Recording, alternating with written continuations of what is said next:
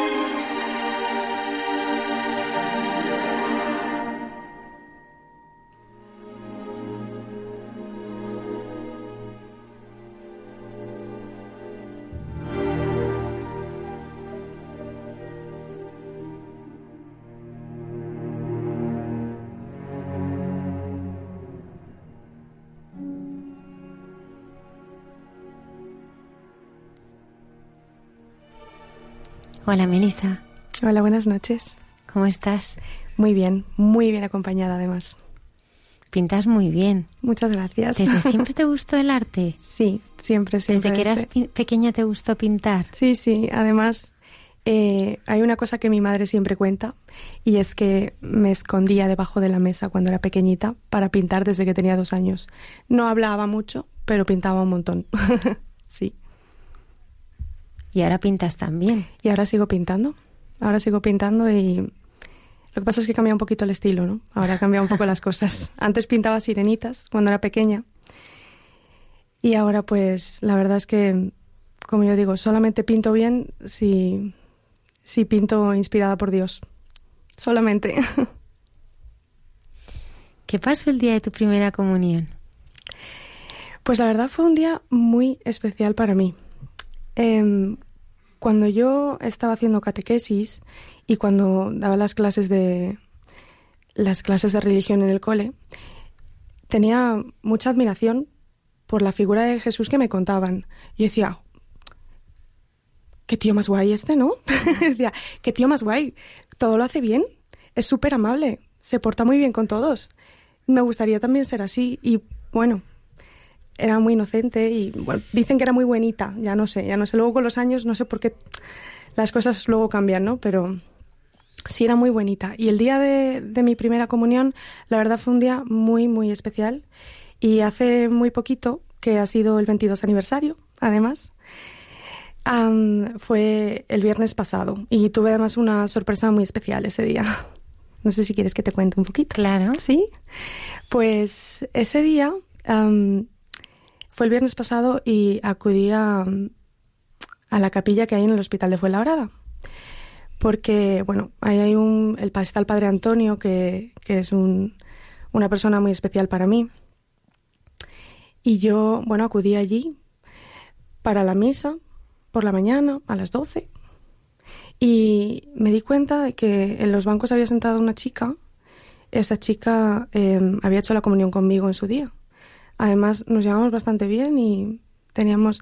la verdad es que la admiraba bastante porque su mami era catequista también allí y la admiraba mucho. Y me gustaba mucho estar con ella. Además, luego bueno, hubo hubieron algunos episodios en mi vida y su mami me echó un, cable también. Y, y, bueno, pues como te decía, la semana pasada, em, cuando acudí a la capilla del hospital, la vi allí sentada, no la quería molestar. Y dije, bueno, luego cuando termine la misa me acerco porque es que no la había vuelto a ver. Me acerco y le digo algo. Y bueno, pues terminó la misa. Además, normalmente eh, ahora que ya puedo comulgar, ahora que ya puedo comulgar, eh, normalmente no, no tomo vino, no me ofrecen vino. Y ese día coincidió que sí, que el padre Antonio pues mojó un poquito el pan, ¿no? Para mí. Y que me hizo mucha ilusión, además. Y entonces cuando terminó la misa, me acerqué a ella y le dije, ay, hace muchísimo que, hace muchísimo tiempo que no te veía, qué ilusión volverte a ver. Y me dijo, ya, dice, cuando te he visto no me lo podía creer. ¿Sabes que hoy hace 22 años que hicimos la comunión a las 12 del mediodía también? Digo, puede ser. fue increíble, la verdad fue, fue increíble. No me lo podía creer, no me lo podía creer. Y mm, se lo dijimos al padre Antonio, además, que fue muy, fue muy especial. Eh, porque además eh, me hizo acordarme de, de María, que está aquí también, ¿no? Porque mm, me dijo, quédate, quédate, vamos a rezar una, una coronilla. Y dijo, pero si me tengo que ir a trabajar, me tengo que ir ya, quédate, que va a ser un momentito, quédate, por favor. Y me dijo, te tienes que quedar, toma. Y me puso una reliquia del Padre Pío. Y de repente pensé en ella, pensé en ella. Y cómo es o cómo ha sido, ¿no? Tu, tu juventud y pues la verdad eh, he sido siempre una persona muy abierta, tenido un carácter muy abierto y, normalmente la gente me decía que, que era pues muy divertida, que era muy alegre. Eh, me decían, cuando entraba al colegio por la mañana temprano, me decían, porque te vienes y siempre vienes cantando y siempre vienes riendo, siempre vienes muy contenta. Decían, pues que no tengo motivo para no estarlo, la verdad. Pero con el tiempo las cosas se fueron apagando un poquito. Se fueron apagando un poco y pese a que sí que es verdad que seguía siendo una persona muy alegre, puertas para afuera, dentro estaba un poco irascible, por dentro sí que andaba un poquito irascible. Empecé a... es que me hace, me hace gracia porque algunos decían, ¿qué obsesión tienes? Colecciona santos tenía todo lleno de imágenes. Llené mi, habitación, mi habitación por completo de imágenes. Tenía imágenes de santos, imágenes de, María, imágenes de, Jesús. Tenía un montón porque me decían, pero ¿por qué las tienes? ¿Tú crees? Y yo decía, a ver, sí, pero bueno, las tengo porque me gusta mucho el arte. Ese es el, esa es toda la cosa. Como me gusta mucho el arte, pues, pues sí, colecciono santos. Yo decía, colecciono santos. Así me queda, colección imágenes y ya. Y, y, bueno, pues sí que es verdad que eh, hubo un periodo de mi vida donde tuve mucha ira, se me acumuló mucha ira. Mm, bueno, tuve algunas cosas así personales que hicieron que sacara muchísima ira en, en el instituto las cosas no, no, no, empezaron a ir bien, ya los estudios un poco peor, bueno, todo fue un poco flojeando. Pero yo, em, pese a todo, iba muy contenta con una mochila de Jesús que tenía del Sagrado Corazón. Y me volvían a preguntar, también mis compañeros, ¿pero por qué llevas eso si tú no crees? Y yo decía, bueno, pero me gusta mucho el arte. Siempre estaba todo como muy disfrazado detrás de que me gusta mucho el arte. Me daba vergüenza, en realidad me daba bastante vergüenza. Porque mi entorno, pues no era, no era tampoco un entorno creyente, ¿no? Era más bien tradicional, pues viven en España y, y en España, pues bueno, cuando yo nací, nací en el 87, pues sí había una cultura así grande de bautizabas a los niños, los niños hacían la comunión y había religión, etcétera, en el cole, pues esa era la tradición y así y así fue. Así fue como como yo me crié por eso. Y bueno, pues poco a poco sí he ido descubriendo la fe un poco más más pausadamente a veces pienso, ojalá lo hubiera podido vivir desde pequeñita, ¿no? De otra manera, hubiera podido aceptarlo. Pero también pienso, bueno, pero de este modo lo estoy viviendo con una intensidad que a lo mejor, bueno, igual me siento privilegiada, la verdad. Y mm, fuiste a estudiar a, a Reino Unido, ¿no? En Reino Unido no, no estudié, estaba estudiando en la Facultad de Geografía e Historia porque después de hacer el bachillerato de, de arte, donde además tuve una, una profesora encantadora, se llama Guillermina, era mi profesora de filosofía y después de, de, de, empezar la carrera de historia del arte, bueno, pues las cosas no fueron muy bien, económicamente no andaba muy bien tampoco y decidí marcharme a Inglaterra porque, bueno, lo vi de una manera utilitarista, la verdad. Aquí no puedo pagar el siguiente año de carrera no me van a dar una beca tampoco, pues ¿qué hago? Trabajar, seguir trabajando, siempre he trabajado, trabajaba y estudiaba. Y decía, ¿qué hago? ¿Sigo trabajando? Bueno, pues para trabajar aquí, trabajo fuera, por lo menos aprendo algo. Aprendo un idioma, aprendo, no sé, aprendo una manera de vivir también, porque sí que es verdad que estaba muy recogidita en casa. Y me marché, me marché para trabajar, más que para estudiar. Sí, fue duro, ¿Cómo pero es tu experiencia allí? ¿Te sentiste muy sola? Eh, sí. Al principio mm, me sentí bastante sola. Em, sí que es verdad que jo, me emociono un poco cuando lo cuento, pero sí, al principio me sentí muy sola. Pasé muchas cosas feas también. Mm, pasas por el por la cosa de jo, no me llega no me llega el dinero con esto no puedo pagar el alquiler no puedo pagar esto no puedo pagar lo otro cómo hago cómo me las apaño para comer esto mi madre no lo sabía. Mi familia no, no tenía idea tampoco de eso porque, bueno, yo había tomado una decisión y como había tomado una decisión, pues quería llegar hasta las últimas consecuencias porque era bien orgullosa. era bien orgullosa. Y, y ahí estuve, eh, estuve mucho tiempo, estuve en Londres hasta 2013, me fui como con 19 y viví muchas cosas. Y ahora, la verdad, le doy gracias a Dios que pese a todas las cosas que viví y todas las cosas que, pude ver, yo no anduve involucrada en ninguna. Pues, sin ir más lejos, cuando llegué a la casa el primer día, la casa que, había rentado, era una, habitación compartida. Y esa habitación compartida, eh, para mi sorpresa, había una chica que era española también. Era un desastre, era un desastre. La, la habitación era un desastre.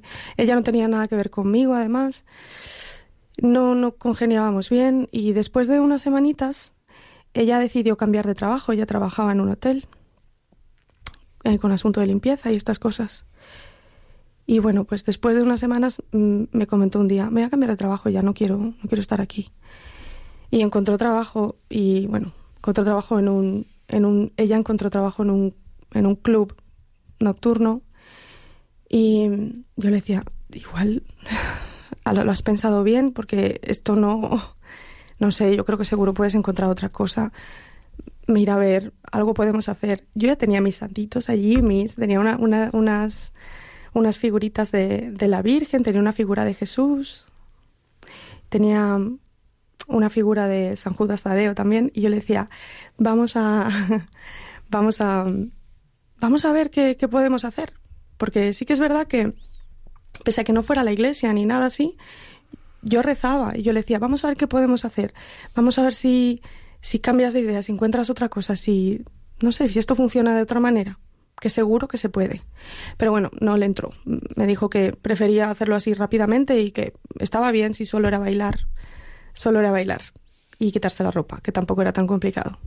Lo que pasa es que, bueno, pues una cosa derivó en la otra y, y al final compartíamos habitación, como te digo, y claro, era un poco desagradable, ¿no? Cuando ella decide hacer horas extras, ¿no? Y decía, te estás pasando. Mm. Y, y bueno, pues venía a casa y Esa etapa fue, fue difícil. Horrible, sí. Para ti, ¿no? Y además, claro, si estás además sola y, y no tienes al Señor tampoco, ¿no? En esas en esos momentos pues debió ser muy muy difícil para ti. ¿Cuándo piensas eh, regresar, no, otra vez a, a, casa? Pues en en la Nochevieja de del año 2012 al 2013, eh, mi padre fallece. Y bueno, yo no pude ir a... Perdón si me emociono. Yo no pude ir a su a su funeral tampoco porque como había sido también el día 1 ¿no? El día 1 de enero era un poco complicado, me lo dijeron muy temprano, a las 9 de la mañana, y lo enterraban a las cuatro y media. Y no había vuelos, entonces, pues, pues nada, no, no fui. Y eso me anduvo, me pesaba, me pesaba bastante el hecho de, bueno, que lo último que hubiera hablado con mi padre, la última vez que la había visto hacía un año, eh, y después, la última vez que había hablado con él había sido unas horas antes de que falleciera y me decía pues que me iba a visitar. Y, y sí, sí, me, me estuvo visitando porque le veía todas las noches en sueños que venía que venía hasta la puerta de mi casa. Y, y es ahí, a partir de ahí, donde ya las cosas empiezan a ir un poco mal. Yo había conocido a un chico, pero ya no quiero, ya no me siento bien con él tampoco. El trabajo, ya no estoy inspirada para trabajar, ya no me gusta, ya no quiero. Y pues todo cae, ¿no? Y claro, evidentemente como no trabajas bien, pues te echan. Y cuando no tienes una pareja y no le prestas atención, pues lo dejas. Y dije, me voy, me voy. Y me volví a, me volví a casa. Y nada, el día que, que vino, vinieron a recogerme al, aeropuerto y cuando, cuando vi a mi madre allí, pues sentí la verdad un, sentí mucho alivio. Sentí que, mm, que como que ya se había acabado el tormento, que ya estaba en familia, que ya estaba bien y que mi padre se había ido, pero yo regresaba. Entonces entendí que a lo mejor, en cierto modo, el que ya estaba más cerca de Dios nos había unificado un poco. Y, Así lo creo, la verdad, porque a raíz de, de su partida, la familia se unió muchísimo, muchísimo. No podía creerlo, no podía creerlo. Era antes no hacíamos nada juntos, no hacíamos nada juntos, no, no pasábamos tiempo juntos, no hablábamos tampoco no sé, no íbamos y veníamos, no celebrábamos tampoco muchas cosas y empezamos a, pues no sé, un domingo por la tarde, nos vamos a tomar algo todos y nos íbamos. Hacíamos cosas, mi madre venía Antes ella no venía nunca. Y sí cambiaron, cambiaron mucho las cosas, cambiaron mucho. Melissa, pero tú dentro de ti seguías sintiendo un vacío. Así es. Sí que es verdad que vengo, las cosas cambian y y bueno, ciertamente sí, me encuentro mejor porque estoy en familia. Y en familia se está muy bien. Pero yo sigo mi caminar, eh, llegué y al momento encontré trabajo también. Y sí que es cierto que, que yo notaba como, como que las cosas fluían casi por una inercia y que estaba como aburrida con la vida aburrida completamente. Y empecé a pensar más allá, empecé, a empecé a cuestionarme si miré una vez estaba en mi habitación y miré así alrededor y dije, todo esto que tienes aquí, ¿esto es arte de verdad o esto qué es entonces? ¿Por qué tienes todas estas cosas? ¿Por qué te me llegué a tatuar el Sagrado Corazón? ¿Por qué, ¿Por qué lo has hecho? ¿Es solamente por arte? ¿Tanto amas el arte que que llenas esto de imágenes y que te lo llegas a tatuar. Y, y entonces llegué a la conclusión de que, pues sí, me gusta mucho el arte, pero a lo mejor a quien amaba no era tanto el arte, sino a Dios.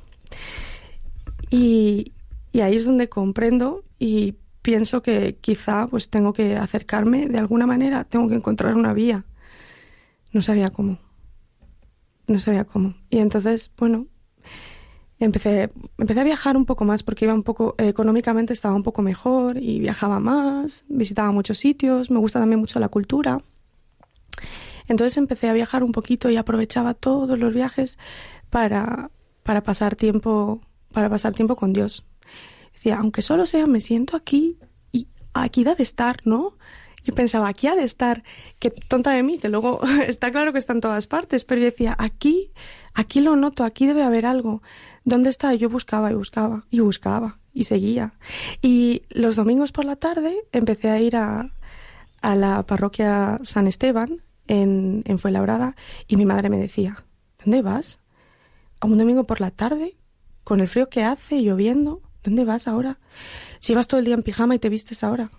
Decía, no, voy a dar un paseo. Otra vez porque me daba vergüenza. Voy a dar un paseo, voy a... No, he quedado. Siempre con estas cosas. Y ya hubo un día que me dijo, pero bueno, es que no, así que tanto vas y vienes, no entiendo. Y le dije, bueno, pues mira, ya, pues voy a misa. Te lo digo. Así.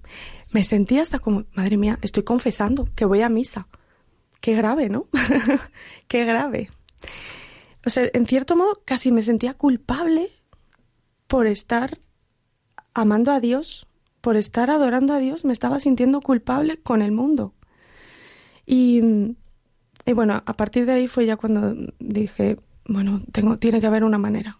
Hubo una cosa que me pasó previamente y es que eh, empecé a, a, pintar solamente imágenes religiosas, única y exclusivamente. Ya nada me llamaba más la atención, ya no quería pintar nada más, ya nada más me salía bonito. Y mm, la primera que pinté, que fue un Cristo crucificado, eh, me llenó muchísimo. Y a partir de ahí dije, lo voy a exponer, lo expongo. Y empecé a pintar muchísimo y lo expuse. Lo expuse y me costó un poquito porque no me dejaban exponerlo porque era religioso y era un lugar público. Y me enfadé muchísimo, muchísimo. Y ahí entendí y dije, es que no me van, no me lo van a aceptar en ninguna parte solamente porque es él y el mundo, él no le interesa. Al mundo, él no le interesa nada. Entonces, ¿yo qué quiero ser como el resto? Que sigue teniendo esa vergüenza. Vergüenza por decir, pues sí, creo en él. Pues no, voy a cambiar esto. Seguí pintando y un día en el tren me ocurrió que había una señora que se sentó cerquita de mí y, bueno, pues esta señora em, empezamos a hablar, yo iba pintando iba pintando una virgen, la Virgen del Dulce Nombre de Málaga. iba pintando eso y me dijo, qué bonito pintas. Y, y empezamos a hablar y me dijo, oye, ¿no expones tus cuadros? Y le dije, sí, fíjate lo que me acaba de pasar, además. Que, he querido exponer y que me han puesto muchas trabas, no me querían dejar, etcétera, etcétera. Bueno, seguimos hablando. Le conté muchas cosas de estas porque ella me preguntaba pues por el tema de las exposiciones y tal. Y cuando me bajé del tren, hubo una persona que se me acercó, un hombre que no había visto nunca, y me dijo, te he escuchado hablar con esa señora y he escuchado que no te dejan exponer tu arte porque es religioso. Y le dije, sí, sí, bueno, ya ve estas cosas, ¿no? Y me dijo, yo soy sacerdote y en mi iglesia, siempre, en mi parroquia, siempre, siempre vas a estar bienvenida. Dame tu contacto y por favor, vamos a hacer algo que tu obra también necesita ser expuesta y si tú quieres. Y es el padre Roberto, por cierto, de, está en San Francisco de Asís, en Vallecas. Y a raíz de ahí dije, no me lo puedo creer. No me lo puedo creer. O sea, he abierto la puerta y ha entrado. Fue así, abrí la puerta y entró. Le dije que sí y entró. Le dije que, que yo que yo quería aceptarle y, ya todo han sido todo han sido bendiciones desde entonces. Ahí es cuando fui a ver a, a Pablo, eh, que es uno de los sacerdotes de la parroquia donde voy más asiduamente ahora, en Alcorcón, Santo Domingo de la Calzada. Y, y le dije, mira, he hecho las cosas muy mal todo este tiempo y quiero dejar de hacerlas mal. Échame una mano. Me ayudó mucho. ¿Cómo, ¿Cómo es ese camino, Melissa? Porque mm, también eh, es especial ese momento que entras en una capilla de adoración. Así fue. Pues estaba muy cerquita de, de la escuela de inglés que tengo. Y pues así caminando por ahí porque una vez tenía que tenía iba a cambiar las sillas que tenía y tal y dije bueno pues las voy a llevar a, a una parroquia eso había sido años anteriormente y mm, había una chica de, la, de esa parroquia que se llama Elena y mm, ella venía conmigo a clases, pero había sido anteriormente, muy al principio, cuando yo había llegado a España. Ella venía a las clases conmigo. Entonces yo cuando, eh, bueno, esto no lo he comentado, pero cuando llegué trabajaba en una escuela y luego con el tiempo esa escuela, eh, la directora se marchó y yo me quedé con la escuela. Entonces quería cambiar un poco la decoración, las sillas no me gustaban y dije, bueno, pues me acerco a alguna parroquia que esté por aquí, cerca, que no la conocía, y, y las dejo, las dejo, las, les dejo las sillas. Em, cuando llegué me encontré con Elena y ahí conocí a Pablo por primera vez, se llevaron las sillas. Por eso cuando llegué la siguiente vez me encontré con, con Pablo allí y, y pude, pues eso, ya profundizar un poco más. Cuando yo vi la primera vez que era una capilla de adoración perpetua, pensé, ¿esto está abierto todo el día? ¿Esto está aquí para que yo venga a cualquier momento? O sea, si yo tengo necesidad de sentirme arropada, voy a venir aquí, lo voy a estar. Y empecé a acudir también mucho más asiduamente. Iba y pintaba y pintaba y pintaba. Me sentaba allí y pintaba y pintaba. Y le pedía a Dios, qué cerca estoy de ti, qué bueno está aquí, ¿no? Qué, qué, qué bien, qué a gusto. Y pintaba y pintaba y allí me pasaba horas muertas dentro de la capilla. Iba los fines de semana también. Y luego ya, claro, cuando comprendí mejor lo que aquello era, dije, madre mía, qué regalo. Y yo aquí pintando y pintando. Solamente pintando y pintando. O sea, yo le pedía a Dios, pero no entendía tampoco muy bien qué significaba aquella capilla de adoración perpetua. Solo sabía que estaba siempre abierto y que era un lugar donde, porque sí, solo por entrar ya me encontraba bien. Y ya te digo, ahí han salido muchos, muchos dibujitos. De ahí han salido muchos dibujitos. Muy inspirada. ¿Y tú, Melissa, cómo te ibas sintiendo después de haber estado pues en el infierno, ¿no? En, porque realmente el infierno es estar lejos del Señor, ¿no?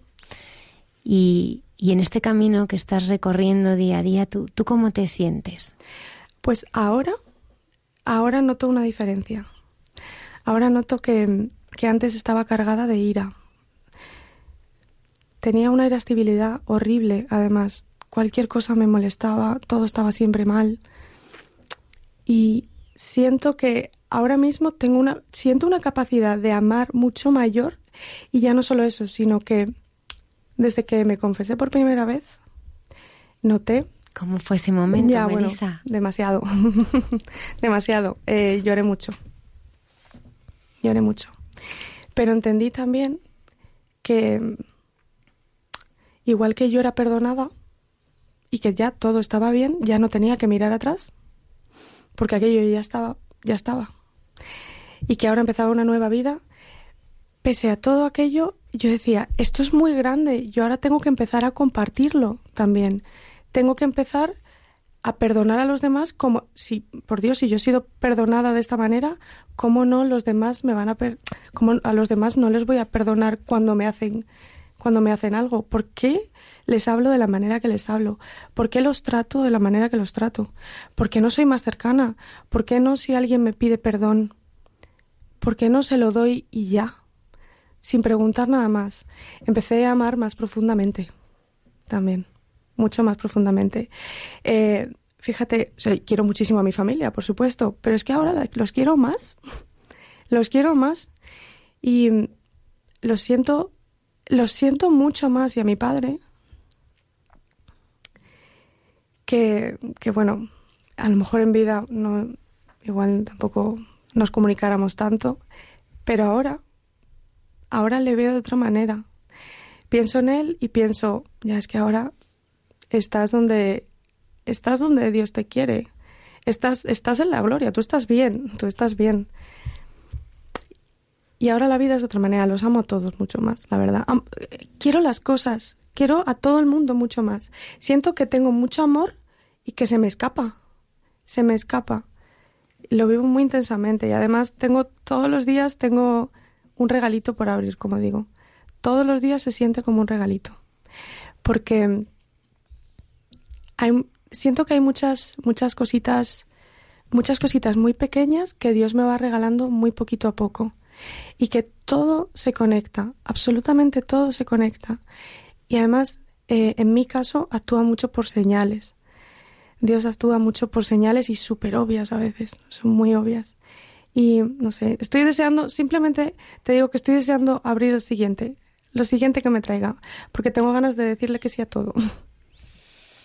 Fíjate, algo que tengo ganas de preguntarte, tú como pintora, o sea, ¿cómo, cómo pintas el rostro del Señor, no? Porque claro, al final, pues pintas desde tus propios sentimientos, ¿no? Desde el, el, el, el proceso también que tú has estado viviendo, ¿no? ¿En qué te inspiras cuando tú tienes que pintarle? Em, siempre le pido que me ayude antes de empezar. Siempre le pido que me ayude, siempre le digo, por favor, protégeme las manos. siempre le digo, protégeme las manos, que me salga, que me salga. Lléname, lléname, que si tú me llenas, yo lo saco. Y ahora que decías eso, eh, hay una cosa que, que es muy significativa y es que lo pinto por partes. Lo pinto por partes. Tengo rostros, tengo manos, solamente la mano. Tengo solamente su ojo, solamente su torso. Es como lo- es como pedacitos, porque así es como él ha venido a mi vida. Poquito a poquito, muy poquito a poquito. Ha sido a pedacitos. Poco a poco, cuando era pequeña, sentía cositas. Bueno, otro poquito cuando era adolescente. Otro poquito cuando muere mi padre. Otro poquito cuando vuelvo a España. Otro poquito cuando conozco a según qué personas. Y así poquitos a poquitos, así a trocitos, es como él ha venido a mi vida hasta que ahora he abierto la puerta y ¡boom! Se ha llenado, se, se ha llenado la habitación, ¿eh? Se ha llenado completamente. Y, y esa es la manera que tengo de, de representarlo, a poquitos, a poquitos.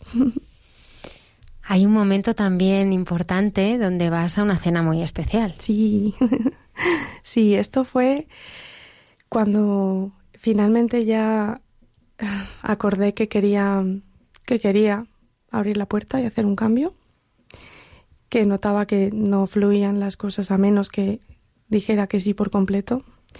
Y, y Pablo me dice, que es el, uno de los sacerdotes, como te decía, en Alcorcón, él me dice, bueno, ¿estás dispuesta a todo? Y le dije, sí, sí, claro que sí, a cualquier cosa. Y me dijo, bueno, pues ya te diré. Es así, muy misterioso. Ya te diré, ya te contaré algo. Y bueno, me chivó unas cenas alfa Y empecé a ir a las cenas, eh, un ambiente fabuloso, un espectáculo de verdad. O sea, empecé a ir y no solamente me gustaba el ambiente tan agradable que había en las cenas, eh, también compartir además con, bueno, pues con gente incluso que tampoco, que no vive la fe, pero, pero que hay muchas cosas que nos estamos compartiendo y enseñando los unos a los otros. Y de hecho hay muchas personas dentro de estas cenas que han vivido una experiencia, han tenido una experiencia de conversión también. Personas que no vivían la fe, personas que estaban a medias y personas que estaban ya viviendo la fe por completo. Eh, ha sido muy bonito, ha sido muy bonito. Y mi, mi, parte preferida definitivamente han sido los testimonios, cuando las personas venían a hablarnos, venían a contarnos, eh, a explicarnos, pues no sé, de repente un día venir y explicarnos eh, qué es la oración o qué es la Biblia, eh, qué, qué es el demonio, qué tan malo puede llegar a ser, cómo de enconado está el mal. Todas estas cosas me, de verdad eran de un interés grandísimo estaba muy, muy interesada, me gustaba muchísimo y he sentido que además me ha calado mucho, he aprendido un montón, me ha gustado un montón la experiencia además me lleva un montón de amigos. Así que ha sido muy bonito. ¿Y qué crees que quiere el Señor de ti ahora?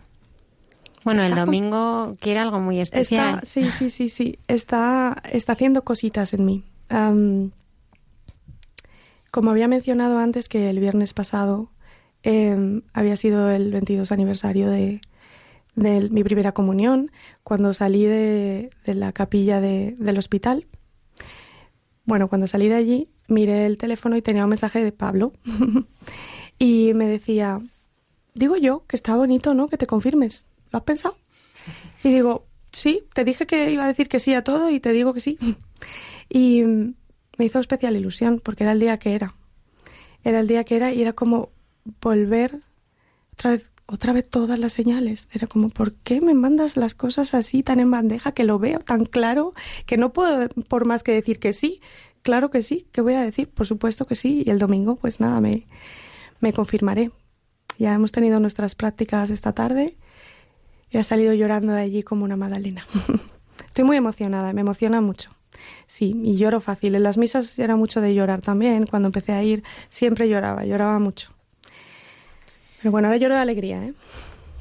Mm, Melissa, ¿qué es para ti ahora comulgar? Y, y tener e, ese momento, ¿no? De, de total intimidad, ¿no? Con el Señor. Es que ahora comulgar es un evento.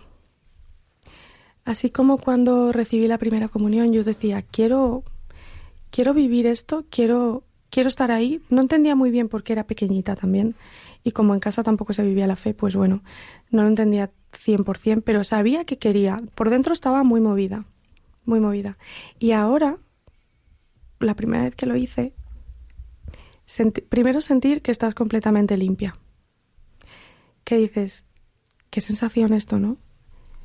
¿Cómo he podido yo estar viviendo tanto tiempo con tanto dentro y no saber todo lo que pesaba? Todo lo opaco que era, era opaco, era... Estoy segura de que si me hubieran podido ver así por un rayos X, estaba sucia, estaba opaca completamente. Y la primera vez que, que pude comulgar fue un evento, de verdad, fue un evento y yo me, es que me, ya te digo que me emociono. Entonces, recuerdo que tomé la comunión, me fui de vuelta a mi banco, me puse de rodillas y ya se me escapó la lagrimita, digo, ay, ahora sí, ahora sí que Dios actúa dentro de mí y ahora ya soy suya para Él. Melissa, ¿cómo ha cambiado? Porque desde, o sea, no sé si te has dado cuenta, pero tú siempre has estado rezando, ¿no? Siempre has estado desde que... Yo te imagino con esa mochila del Sagrado Corazón yendo al cole, que al Señor ya se le caía la baba, claro, porque diría, mira, ahí va Melissa, ¿no? Con, conmigo, ¿no? Me está llevando a cuestas, ¿no? Pero tú siempre has hablado con Él, ¿no? Y en situaciones de dificultad, pues también la oración con Él te llevaba a, mirar a los demás. Y, ahora cómo tú te relacionas con Él, ¿de qué cosas habláis? ¿De qué cosas habláis los dos que, que compartís? Pues mira, antes lo tenía como extintor de incendios. Antes Dios era un extintor de incendios. Yo tenía un problema rápido. ahí está Dios, Dios apaña, todo lo apaña. Cristo me lo apaña absolutamente todo, así que voy corriendo. Antes era mi extintor de incendios. Ahora las cosas han cambiado porque ahora sé que otorga y como otorga pido. Y ya no pido solo para mí, y ya no pido solo cuando hay problemas, ahora doy gracias. Pido para mí, pido para mi familia, pido para todo el mundo. Me paso la vida pidiendo ahora, todo le pido. Le pido mucho porque sé que hace. Hace cosas, hace muchas cosas y siempre que le pido me ayuda. Entonces tengo que pedir también por los demás. Y eso es una cosa que yo antes no comprendía así. Era simplemente, lo creía individual para mí, es mío. Es mío de nadie más y yo hago con él lo que me da la gana. Y eso no puede ser. Eso no podía ser. Y eso me, me traía, un, luego me traía, lo, lo veo ahora, ¿no? Me traía una pena mm, espiritual grande. Una pena espiritual muy, muy grande. El solamente tenerle ahí, pues, en caso de emergencia y nada más. Pero yo nunca, o sea, yo no le, no le quería, no le, le estaba rechazando, es que le estaba rechazando. O sea, si públicamente me preguntaban era, no. Y yo ahora lo veo y eso fue una de las primeras cosas que además confesé también, que me daba muchísima vergüenza. Y es que es eso, que lo he rechazado muchas veces, pero ahora entiendo que ya no se vale, que ya no se vale, que si Él obra en mí y si Él me regala tanto, yo también quiero regalarle a Él, porque me nace, porque lo quiero, porque, porque le vivo, es que le vivo. Estamos celebrando este año el centenario del Sagrado Corazón, ¿no? Entonces no quiero eh, terminar esta entrevista sin preguntarte, como una gran pintora que eres, ¿cómo dibujarías ese corazón? ¿Cómo te imaginas que es ese corazón del, Señor, ¿no? Y tú, además que a través de tu arte y tu talento lo puedes plasmar, ¿no? En un óleo y, y a lo mejor muchas personas encontrarse con ese corazón a través de, de lo que tú quieres expresar. Mira, lo he plasmado mil veces porque desde que era pequeña, eh, pese a que pintara otras cositas, tenía la cosita de siempre eh, dibujaba el Sagrado Corazón de Jesús. Era una imagen que me gustaba mucho y la he ido dibujando muchísimo, constantemente. Además, esto de no tengo nada que hacer, estoy aquí con un boli aquí delante y tal.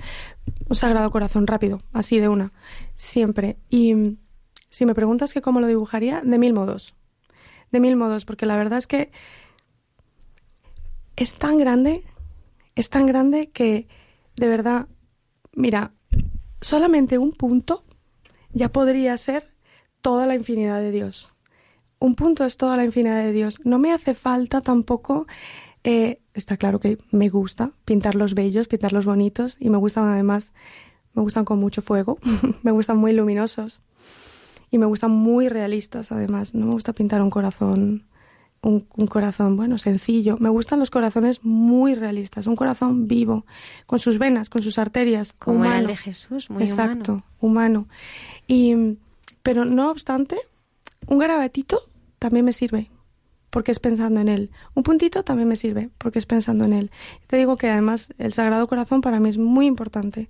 Es de las figuras que, bueno, de verdad, como figura um, en, en el arte me, me apasiona, es, es, bellísimo. Y ahora que lo entiendo y ahora que lo vivo, mucho más bello. Ahora mi tatuaje ya tiene sentido. ahora sí. Melissa, ¿qué les dirías a personas que quizá nos están escuchando esta noche y están lejos? Están atrapados en esa habitación en la que tú estabas sufriendo y, y piensan que la vida no tiene salida y, y que no se puede salir y que no hay nada más. Pues mira, sí hay algo más y lo que hay es muy grande. Lo que pasa es que el mundo está muy feo y está lleno de mucho mal y ese mal es cegador. Ese mal no nos deja ver la grandeza que hay detrás. Hay detrás, si corremos un poquito esa cortina del mal, que nos envuelve absolutamente por todas partes, si tratamos solamente de un poquito, si abrimos un poquito la puerta, lo vemos que allí está Dios siempre rondando, porque el demonio se cuela cuando quiere, pero Dios no, Dios te espera y eres tú quien lo abre la puerta. Y si tú le abres la puerta, se queda contigo para siempre. Pero es cuestión de abrir la puerta. Yo sé que para una persona que lo está pasando mal ahora y que, bueno, que no encuentra sentido en su vida, sé que igual puede sonar un poco como que está diciendo esta chalada, si mi vida no tiene sentido, si esto no llega a ningún sitio. Pero pues, pues sí llega, sí, sí llega. La vida, la vida es un regalo, es un regalo absoluto. Y si te aferras a Dios, si tú lo dejas, si tú le dejas, solamente tienes que dejarlo. Es que es súper cómodo porque no hay que hacer nada, solamente dejarle entrar. Solamente hay que dejar la puerta abierta y que él entre. Y cuando entra, la vida de todos cambia. Cambia. No, solo, no solamente ha cambiado mi vida, cambia la vida de todos. Y cuando cambia tu vida, irradias. Porque yo me he fijado también que desde que mi vida es así, hay personas a mi alrededor que viven la vida también de otra manera, que sienten de otra manera, que incluso se me acercan y me plantean cosas. Entonces, no solamente merece la pena abrirle la puerta, sino que cuando le abres la puerta te conviertes en un instrumento directo, totalmente, y de ti salen cosas sin tú saber, sin tú saber, solamente llevando el testimonio de Dios, otras personas son rápidamente son, son rápidamente acogidas, porque Dios actúa de muchísimas maneras. En, hasta en, lo, en, lo, más terrible, en lo, en lo más malo, también está Dios siempre presente, solamente hay que abrirle un poquito. Y en lo más pequeño también, ¿ve? Sí, sí, sí. Estando siempre atento a, a esas pequeñas señales, como tú dices. En las señales más pequeñas, definitivamente. Muchas gracias, Melissa. Gracias a ti.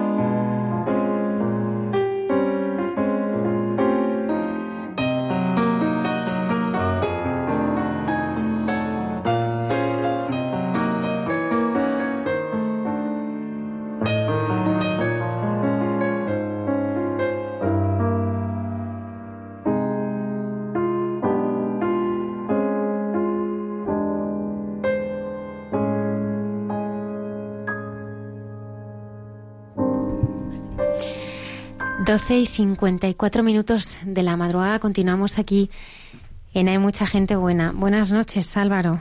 Buenas noches. Así que tú conociste a Melisa en una cena alfa.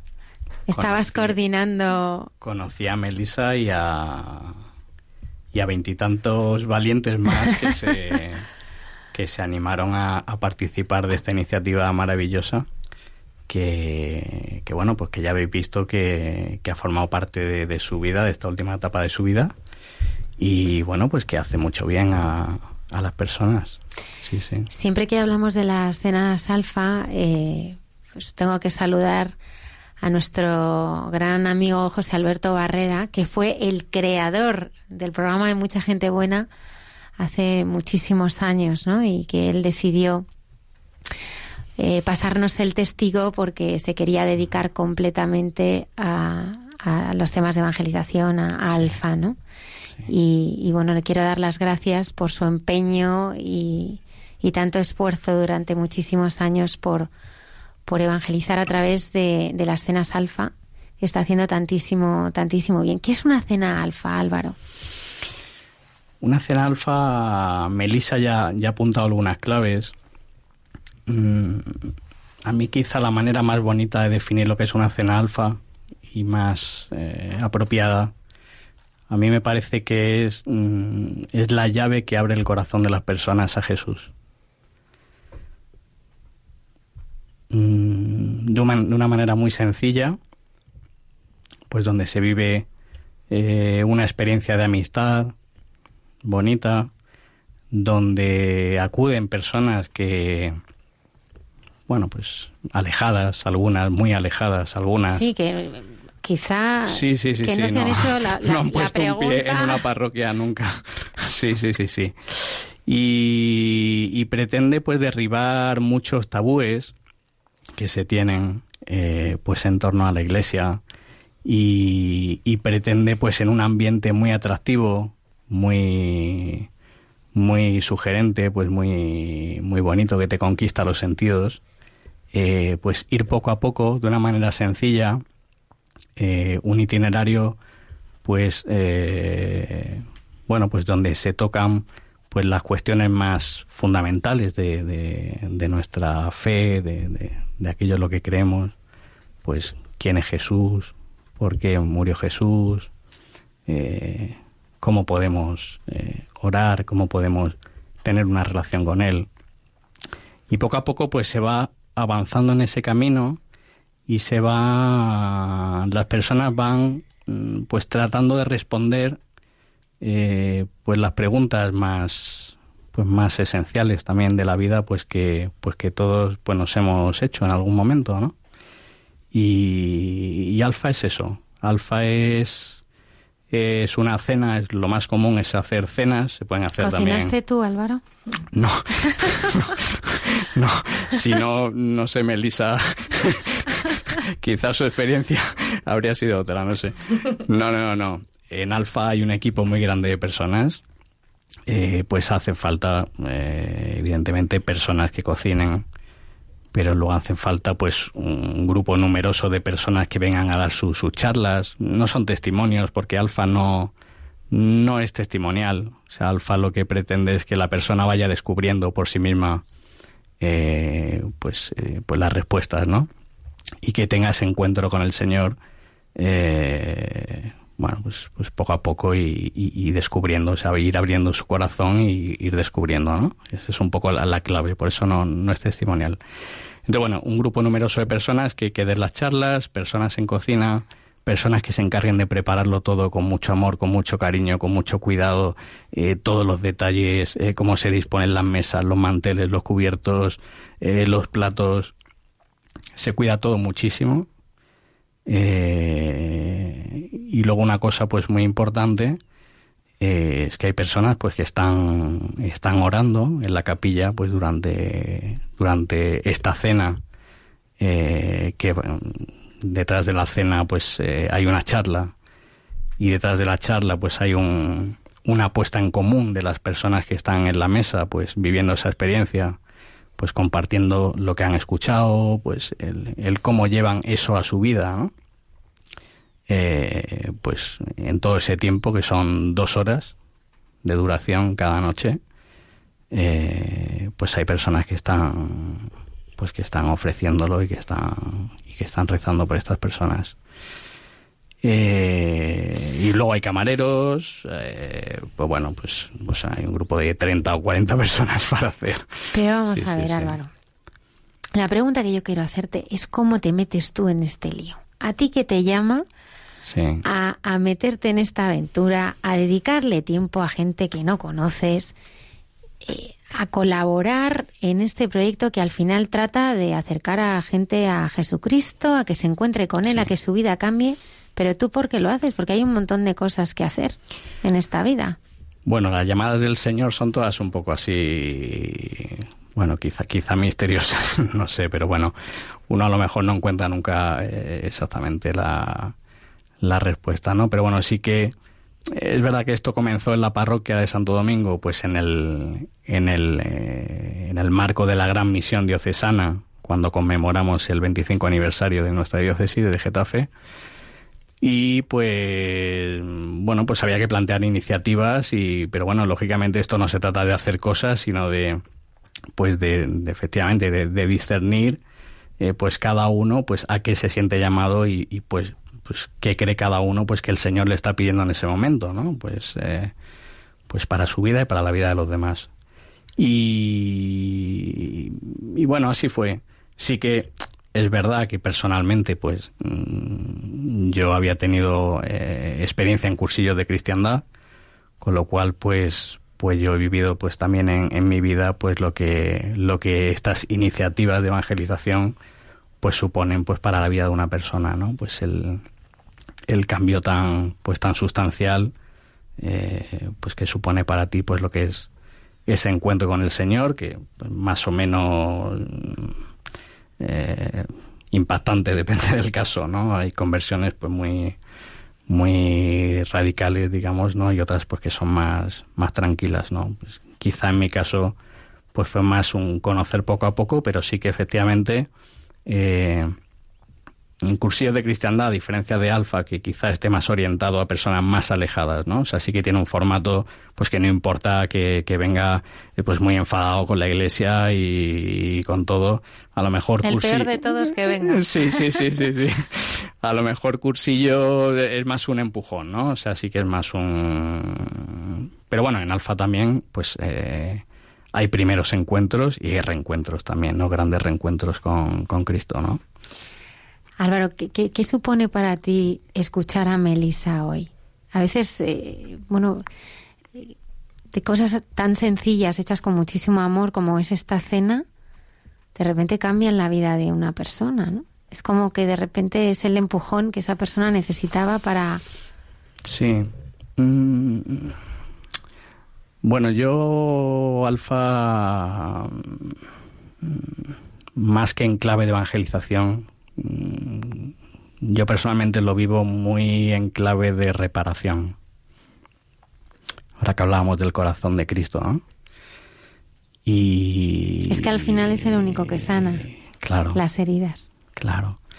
Entonces escuchar a Melissa, escuchar su testimonio, pues me parece que pues que es una maravilla y me alegra muchísimo pues pues porque el Señor que es tan bueno y que pues es quien nos lo da todo, pues tener esa respuesta de, de amor tan grande, pues pues a todos nos llena el corazón, ¿no? Y y eso es lo que siento cuando escucho a Melissa. Me alegro mucho pues de que el Señor pues tenga personas enamoradas de él. Tú como padre de familia, eh, ¿qué es para ti la fe? ¿no? Yo, yo a veces pienso en las familias, ¿no? Eh, que a veces pues se- nos preocupamos tanto no por la educación de los hijos y el inglés y, que saquen buenas notas que son que es muy importante ¿eh? porque también en, en un mundo profesional como el nuestro es lo más importante pero pero la fe qué, qué lugar ocupa Bueno, en mi casa un lugar primordial, un lugar primordial. Es, son los cimientos de todo. No, no, no, no entendemos la vida en familia sin, sin poner al Señor en el centro de nuestra familia. ¿no? eh, torpemente, seguramente lo vivamos torpemente, porque dicho así, pues, pues parece, mm, bueno, no sé si pretencioso, pero bueno, que, que quizás sí que eh, pues pueda parecer pues que pues que uno eso lo vive pues con mucha mm, sencillez y, con muy pocas dificultades no a la hora de transmitir la fe a los hijos y, todo lo contrario no es es difícil porque son niños y, y es difícil. Mm, van a un colegio que es Juan Pablo II en Alcorcón eh, y eso pues esa transmisión de la fe y ese y ese lo que viven en casa que lo vivan en el colegio y viceversa y en la parroquia pues ese triángulo eh, amoroso digamos eh, pues pues también es muy importante pues esa coherencia no de, que los niños pues vivan mm, de la misma manera en, todos los ambientes digamos no pero bueno, la, fe es esencial. Mm, pero conectándolo con, con Alfa y con la evangelización y con, y con todo esto que estamos hablando, eh, pues también uno se da cuenta de que sin ese encuentro personal con el Señor, pues por mucho que tú quieras como padre, es verdad que, que tu vida tiene que ser testimonio pues para ellos, ¿no? Y que, y que lógicamente pues, pues tienen que encontrar en sus padres pues esa coherencia de vida, ¿no?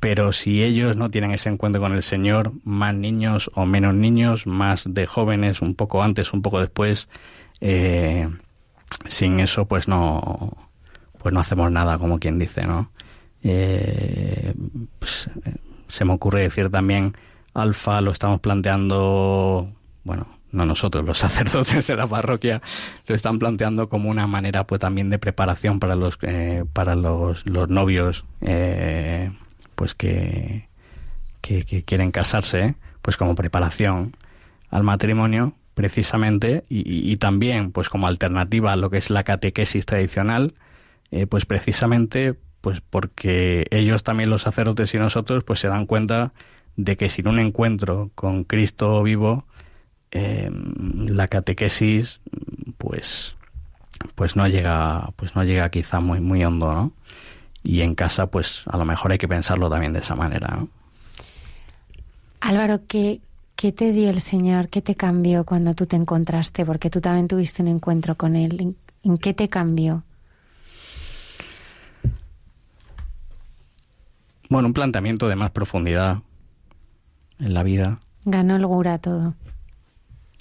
Un sentido, pues un sentido de, de vivir y un sentido de trascendencia y una alegría grande porque cuando pues cuando caes en la cuenta eh, pues de esto no y de la eh, pues de la trascendencia de, de tu vida pues pues todo pues todo cambia no y, y adquiere pues otra dimensión no con el señor las dificultades se llevan mejor eh, sería imposible llevarlas, yo creo. Sería, sería imposible. Sí, sí, sí. las experiencias, eh, bueno, creo que, que todos hemos tenido esta, esta experiencia, ¿no? Pues que sin, sin, la, sin la presencia del Señor en tu vida eh, y sin ese, sin ese trato de amor y sin ese, sin la misericordia del Señor y, Mm, las dificultades de la vida yo creo que no seríamos capaces de, de superarlas, ¿no? Mm, no, no me vería capaz de, de afrontar quizá pues determinadas situaciones ya sin, sin ese, sin ese acompañamiento. ¿Le dedicas tiempo a estar con él? Mm, cuido la oración todo lo que puedo, pues como algo pues cotidiano y, continuo, ¿no? es verdad que, a veces nos absorbe tanto el, eh, pues las ocupaciones diarias que pues que uno a veces se da cuenta de que pues de que estás atendiendo, ¿no? Eh, pero bueno, uno procura pues pues vivirlo pues como esa esa amistad grande y ese amor grande, pues dedicarle el tiempo que se merece y de la manera pues que él se merece, ¿no? De que, de que estés sentado en él y, atendiéndole a él, ¿no?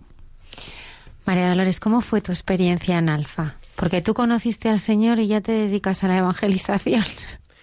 Pues a mí me pasa que desde que me convertí me piden mucho que hable.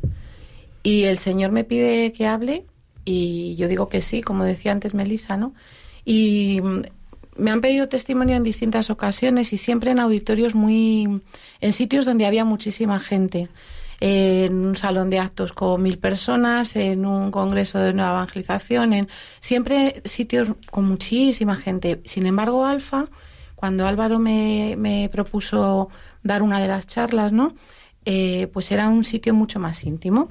Era un grupo numeroso para ser una cena alfa, pues en torno a treinta y tantas personas. Es un grupo numeroso, pero nada que ver con lo que yo tenía por costumbre de afrontar, ¿no?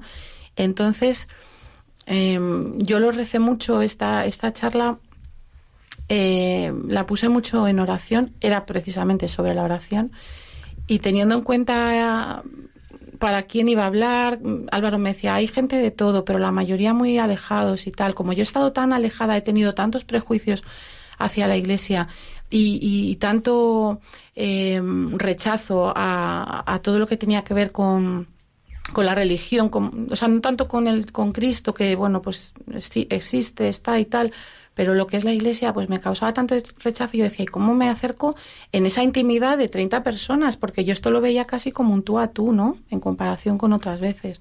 Y mm, sentí fuertemente en mi corazón que el Señor me pedía que ante esas personas abriese eh, el alma hasta lo más profundo y, y, y mi testimonio fuese mm, como no había sido nunca antes, es decir, eh, poniendo la miseria más miserable con palabras concretas, delante de ellos, ¿no? Es verdad que las charlas están ya organizadas, quiero decir, tú no tienes que aportar gran cosa, pero hay momentos siempre eh, dentro del guion, entre comillas, donde te da la opción de meter algún ejemplo personal, ¿no? Y ahí es donde yo quise, pues, ser muy cruda en lo que decía. Y que es muy valiente también. Es ¿eh? que es muy valiente. Almudena, mm, el Señor ha hecho tanto por nosotros que hay que dejarle a Él hacer eh, para que a los demás les llegue. Si es que yo recuerdo que me miraba la gente, algunos muy serios, otros como diciendo, a ver si acaba tal, otros lloraban, ¿no? Como Melissa. Y, yo decía, pues que sea lo que Dios quiera. Yo aquí voy a, a, a, desnudarme del todo, ¿no? Y, pero para, no por nada, sino para que mm, poder transmitir mejor la grandeza de lo que Dios hace en las personas. Y aunque ahora algunos hayan salido de cenas alfa eh, indiferentes o crean indiferentes, da igual, la semilla está puesta, todo lo que hacemos, todo lo que decimos, el cómo lo decimos, todo queda. Y, y, y Melissa ahora su testimonio me ha vuelto a recordar lo pacientísimo que es Dios, cómo trabaja de forma perfecta, cómo sincroniza todo para que todo salga como Él tiene pensado que salga en ti pero en su tiempo. Entonces, esto ha quedado ahí, en unos ha brotado, ¡buah! lo bestia, ¿no? Y en otros brotará. Brotará porque al final eh, lo que nosotros podemos pobremente mm, sembrar es que el Señor es el que riega y el que hace crecer. Entonces, ahí queda. De la charla que diste sobre la oración, dime algo que te gustaría que, que se quedaran. Pues yo les eh, tenía especial ilusión por transmitirles que la oración siempre Dios la escucha y siempre la responde, siempre, que no hay que tener prisa. Pero que tarda. Tarda, pero es que Él no tiene tiempo, somos nosotros los que estamos atrapados en el tiempo. Él está en la eternidad. Entonces, lo que a nosotros nos parece insufrible, tres años, cuatro, rezando la misma intención, es que para Él no, eso no existe esos tres o cuatro años. Nosotros tenemos que ser pacientes y confiar que la está escuchando y perseverar. Y antes o después la va a responder. Ojo, no de la forma que tú esperas, porque a mí me lo ha respondido todo, pero no de la forma que yo esperaba. Y además ahí es donde yo les ponía ejemplos muy concretos que no he puesto nunca jamás delante de nadie. Yo decía, bueno, total, no les voy a volver a ver nunca más y aquí estoy con Melissa. Porque claro, bueno, pues de ahí ha surgido la amistad, ¿no? Pero les ponía ejemplos. Mira, yo pedía esto, ¿no? Lo, lo, lógico era pensar que me lo iba a dar de esta manera. Pues no. Tres años después me pasó esto, esto y esto. Y anda, si es lo que yo había pedido, pero ¿quién me iba a decir que así? ¿No? Entonces, confiad, esperar, dejarle hacer, que al final lo va a hacer, pero dejarle a él ser Dios, que lo va a hacer a su manera, que es la buena, no la nuestra. Al Señor le gusta estar con nosotros. Hombre. Y hablar con nosotros. Claro que sí. Y hay que dedicarle tiempo a estar con Él. Mm. Y cambian las cosas. Cambia todo. Cambia todo. Y las vidas más. Em, lo, decíamos antes, ¿no? Esas personas que están en la habitación de Londres de Melissa, ahora mismo atrapadas en la miseria, en el hedor del pecado, en, en la desesperación de no ver un futuro, ¿no? Bueno, pues es que, por favor, si estáis escuchando, abrid la puerta, repito lo que decía Melissa, abrid la puerta porque si le dejáis de verdad que Él va a transformarlo todo. A lo mejor no rápido, pero lo va a transformar. Entonces, si, si sabemos esperar, pues después gozaremos, pues como ahora vemos a gozar a Melissa, que le desborda la felicidad por los ojos y que, que se te cae la baba escuchándola porque ves la obra de Dios en ella, te recuerda la obra de Dios en ti que luego los años pasan y somos tan torpes que se nos olvida lo que Dios ha hecho con nosotros. Pero Él siempre nos lo va refrescando, en mi caso poniéndome mucha gente buena en mi camino, que es una gozada. Álvaro. Sí. Bueno, yo añadiría quizá que, que esta evangelización mm, se hace también hacia adentro, eh, hacia la comunidad, y que, que hace mucho bien en las parroquias en, los, en la comunidad parroquial, porque une mucho, eh, hace piña, esto, pues claro, es un equipo muy grande de personas que tienen que, que, estar preparándolo todo conviviendo para preparar conviviendo pues es mucho tiempo pues son son 10 semanas con una convivencia pues eh, a mitad de camino son muchas horas y, y entonces hace mucho bien hace mucho bien en las parroquias, también en ese, en ese sentido. Álvaro, muchísimas gracias. Nada, a vosotros. Os quedáis aquí y María Dolores eh, también.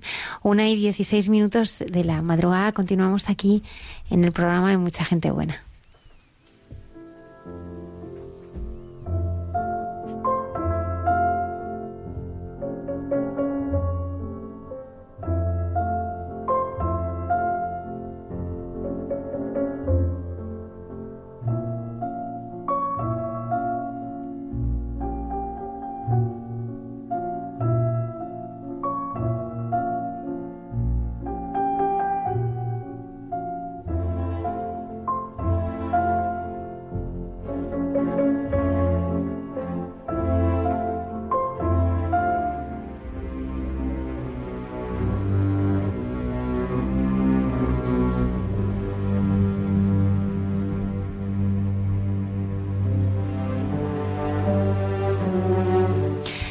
Esta noche el padre Alberto Rollo nos trae en Santos de Andar por Casa a Justus Takayama Ukon, el último beatificado de Japón. Le llamaban el samurái de Cristo. Vamos a escucharle.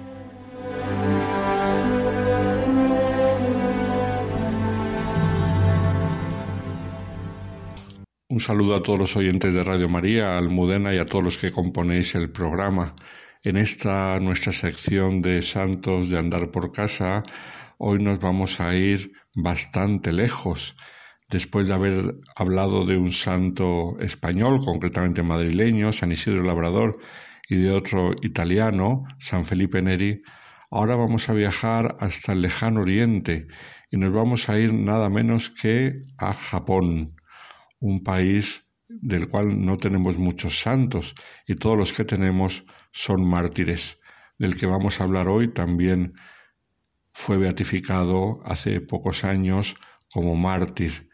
Y sin embargo es una figura muy especial porque ciertamente murió como mártir, pero se le podía considerar también heroico en sus virtudes.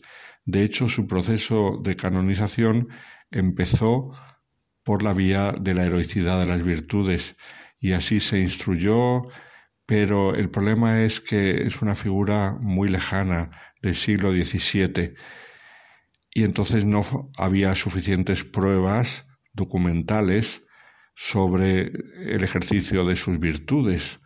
Tenemos muchas pruebas sobre cómo vivió y cómo murió, pero pruebas detalladas de cómo ejercitó las virtudes cristianas para poder decir que llegó hasta la heroicidad, que es lo que se pide para la canonización de un siervo de Dios, pues faltaban pruebas y por lo tanto los historiadores dijeron que quizá sería mejor ir por la vía de martirio, una vía bastante clara de la cual no faltan las pruebas. ¿De quién estamos hablando? Estamos hablando del que ha sido llamado el samurái de Cristo, Justus Takayama Ukon, el último beatificado de Japón. Concretamente en el año 2017, ya en el pontificado del Papa Francisco, aunque la discusión de las virtudes en primer lugar y luego cuando se cambió a la vía del martirio se realizó en pontificados anteriores. ¿Por qué digo que es una figura muy interesante? Fijaos que si habéis visto la película de Martín Scorsese, Silencio, Silence, que es una película que habla sobre los mártires de Japón bajo una perspectiva muy concreta y es la siguiente. A Scorsese le interesaba mucho cuánto puede resistir una persona sin abjurar de la fe, cuántos sufrimientos y cuántos martirios, torturas, no olvidemos que en el mundo oriental las torturas pueden ser muy refinadas, cuántas torturas puede sufrir una persona antes de renegar a su propia fe. Este es el tema de la película de Scorsese, estrenada hace un par de años y que tuvo mucha resonancia porque es una película muy dura. Habla concretamente de los jesuitas mártires en Japón, jesuitas venidos de Europa. Y en esa película se ve por un lado la perseverancia de algunos, la mayoría, la negación de otros, que llegó a la apostasía, más débiles, y en un momento determinado se dice que la religión cristiana costó mucho arraigar en el mundo japonés porque era un mundo con una cultura que no permitía los valores cristianos, una cultura talmente ajena a los valores cristianos que era muy difícil que el cristianismo arraigase en esta cultura. Algo de razón no le falta, pero no en modo absoluto. En la película esto lo dice uno de los que quieren que apostate, el jesuita, que le están torturando. Sin embargo, el cristianismo dejó algunos testimonios maravillosos en Japón y cambió la vida de muchas personas, porque en realidad el cristianismo puede arraigar en cualquier cultura, en algunas más difícilmente, depende de los valores predominantes de esa cultura, pero a todos puede llegar el mensaje de Cristo, la buena nueva de la salvación. Y en el caso de Justus Takayama es muy hermoso ver cómo el conocer a Jesucristo le cambió la vida, le cambió completamente. Es siempre una cosa muy interesante el ver cómo el Evangelio y la gracia de Dios pueden cambiar los corazones de las personas. En el caso de Justus Takayama es muy llamativo ese cambio que hizo el Evangelio y sobre todo la gracia del Espíritu Santo actuando en su corazón. Porque ¿quién era este hombre? Pues nos vamos al año 1552 en el que nació, justo tres años después que San Francisco Javier introdujera el cristianismo en Japón. Su nombre era Justus una vez que se le bautizó, antes tenía otro nombre japonés de difícil pronunciación, con lo cual no me quiero aventurar mucho a intentarlo. Pero lo que sí que es fácil es su apellido, Takayama. Los Takayama era una familia importante, miembros de la clase gobernante en aquel Japón feudal, en el cual pues el poder absoluto lo tenía los, el shogun, que era como el, el reinante, como el emperador, por decirlo así, de aquella época, el shogun, todavía no había imperio, eran señores medievales, pero los segundos en el escalafón eran los daimíos, y de una familia de daimío eran los Takayama, esto es, gente de la aristocracia, de la nobleza local. Y por lo tanto en aquella cultura japonesa era gente guerrera.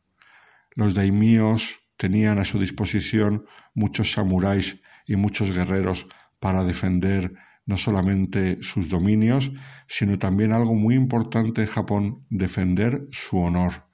Como nosotros sabemos, para los japoneses el honor es tan importante que incluso, quizá hoy ha cambiado la cultura, pero hasta tiempos recientes, cuando uno se sentía ofendido en su honor, tenía derecho, mm, por supuesto, a matar, según una cultura muy predominante, también en otros sitios, también en España, los famosos duelos, pero también a suicidarse. Cuando uno perdía el honor, el modo para salir más honroso era el quitarse a uno mismo la propia vida. Entonces, en este ambiente creció Justus Takayama, pero a los 12 años ocurrió una cosa, y era que su padre, que era budista, hombre muy culto, quiso interesarse por otro tipo de religiones y entonces llamó a uno de los misioneros cristianos recién llegados, como acabamos de decir, eh, hacía pocos años que San Francisco Javier había estado por allí, y este misionero le empezó a hablar del cristianismo, cómo serían las palabras hermosas de este misionero y su testimonio de vida que el padre de Justus, Takayama, decidió convertirse él al cristianismo y con él a toda su familia. Como decía, en aquel momento Justus tenía 12 años, pero ya había adquirido de su familia ese orgullo de la clase social que tenían y ese orgullo de la propia honra. Y esto lo digo porque pocos años después de convertirse, cuando tenía veintitantos años, precisamente por cuestiones de honra, Mm, cayó en un duelo y en ese duelo él mató al contrincante y él quedó también malherido, lo cual le hizo estar en cama durante bastante tiempo. Y un poquito como le ocurrió a San Ignacio de Loyola, al estar en cama le hizo reflexionar, él ya era cristiano, pero el amor cristiano no había entrado en su corazón. Fue, sin embargo, cuando estuvo en cama prostrado, cuando empezó a darse cuenta de que su vida tenía que cambiar, de que Cristo le pedía otras cosas. Y a través de los misioneros de aquel entonces, que eh, sobre todo italianos, pues él empezó a conocer más a Jesucristo, a tomarse más en serio su formación cristiana y, y Cristo le cambió la vida completamente. A partir de entonces descubrió una nueva nobleza y un honor completamente diferente, que era el de servir a los demás. De hecho, después de recuperarse, él que ya tenía veintitantos años y que en aquella época y en su familia era alguien que manejaba dinero, tenía posibles, quiso construir una iglesia y construyó la primera iglesia cristiana de la ciudad de Kioto.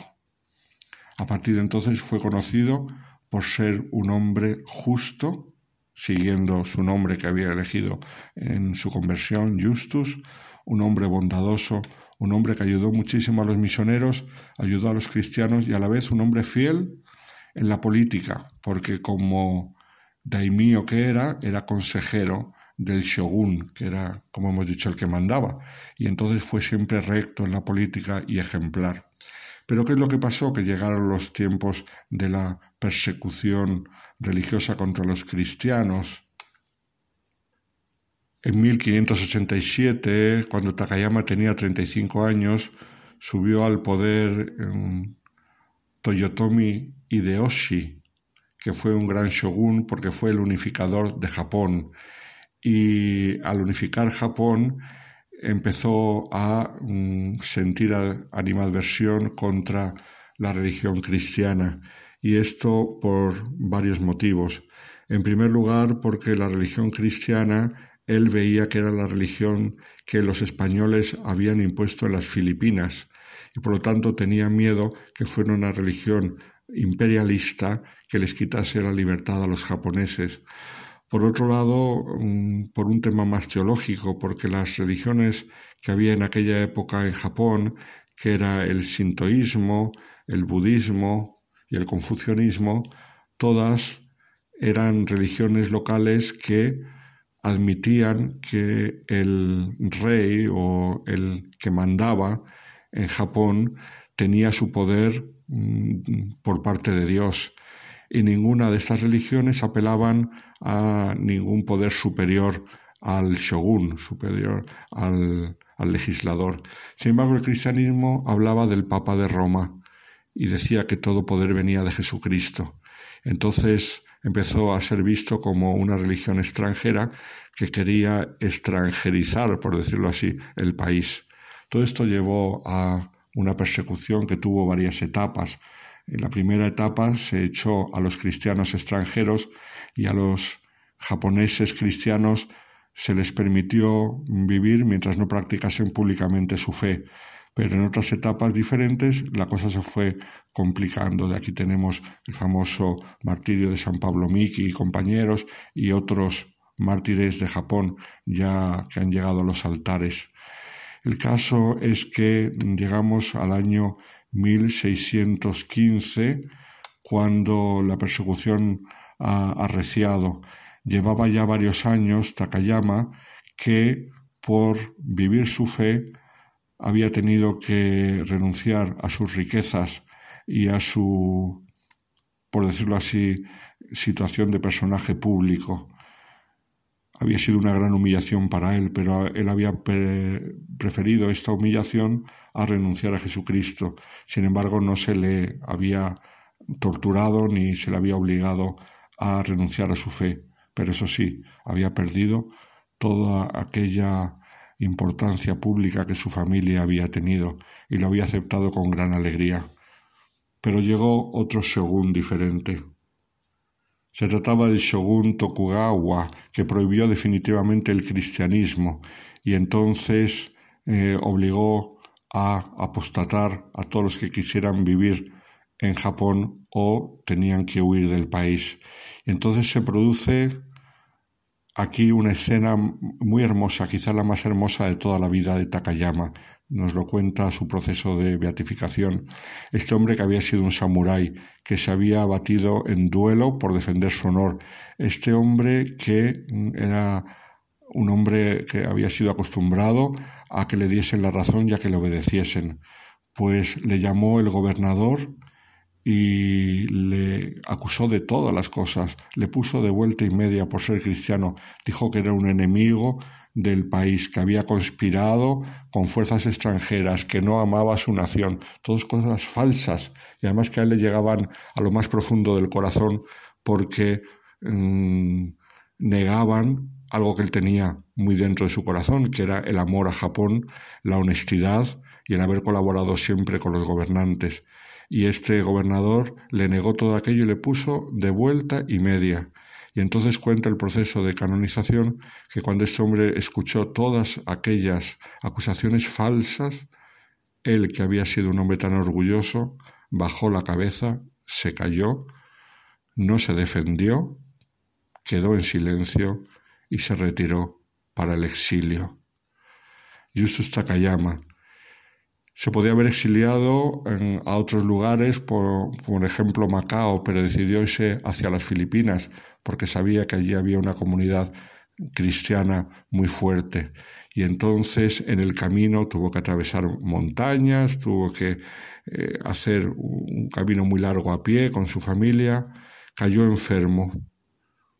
Y cuando llegó a las Filipinas, cuatro meses después, falleció por la enfermedad que había contraído, por la dureza de el exilio murió en Filipinas y siempre se le consideró un mártir. No olvidemos que para ser mártir no hace falta simplemente morir violentamente, sino que también si uno contrae una enfermedad por el sufrimiento de la cárcel o por las torturas que a uno le han hecho, pues puede también considerarse mártir. Este es el caso de Justus Takayama. Pero lo más hermoso de este hombre es él que había sido tan orgulloso, tan altivo y con tanto poder, supo humillarse por Cristo, recordando al Hijo de Dios que teniéndolo todo se humilló por nosotros. El Beato Justus Takayama que interceda por nosotros y nos conceda el don de sabernos humillar también nosotros con Cristo, por Cristo y en Cristo, para también nosotros reinar con Él. Que tengáis una buena noche, oyentes de Radio María.